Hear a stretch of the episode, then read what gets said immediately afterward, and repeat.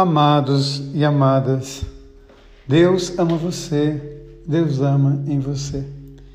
Me impressiona a forma como a igreja, na disposição da liturgia, nos ajuda a rezar. Nos ajuda a rever a nossa história de fé, nos ajuda a rever o caminho de Jesus e também o caminho da comunidade que nasce a partir da experiência amorosa com Jesus.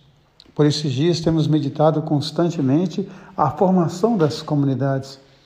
O evangelho que chega primeiro aos judeus, depois com a rejeição, depois com a conversão de Saulo, a palavra vai chegando a Samaria, vai chegando aos arredores do mundo, até que em Antioquia nós somos batizados, somos chamados de cristãos, seguidores de Jesus. E agora a gente vai percebendo o testemunho de Saulo, quando ele vai colocando diante das comunidades, diante dos doutores da lei, diante do povo, como que Deus realizou as suas promessas em Jesus. A beleza da liturgia de ontem, quando a palavra dizia que desde Moisés, passando pelos juízes, passando pelos reis, como que Deus foi cumprindo a sua promessa. E hoje Paulo insiste em voltar nessa questão. Aquele que era a esperança, aquele que era o sonho, aquele que era o desejo de Israel, aconteceu em Jesus Cristo. E assim a comunidade vai abraçando o Evangelho, vai abraçando Jesus Cristo e vai acolhendo esse nome.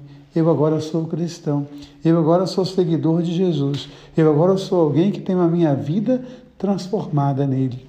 E quando nós olhamos o Evangelho, a liturgia da igreja vai nos ajudando a pensar no Pentecostes, vai nos ajudando a pensar na ascensão de Jesus. Ele veio, nos ensinou, formou a comunidade, mostrou o caminho, morreu, ressuscitou por amor, abriu para nós o céu e agora ele volta para o Pai. E cabe a cada um de nós, como comunidade, como irmãos e irmãs de fé, edificar esse projeto tão bonito de Jesus Cristo. Esse projeto que passa pelo amor, porque Deus ama você, Deus ama em você.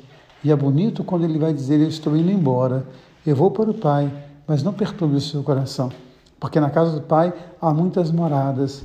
E a resposta bonita que ele vai dar para Tomé: Eu sou o caminho, a verdade e a vida.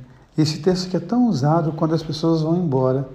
Ontem o nosso país atingiu a marca de 400 mil mortos uma tristeza muito grande para nós. 400 mil mortes, vítimas da Covid, além de tantas outras mortes.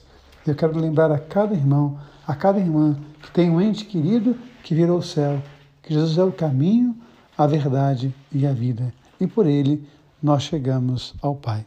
Um beijo no coração, um dia abençoado. Amém.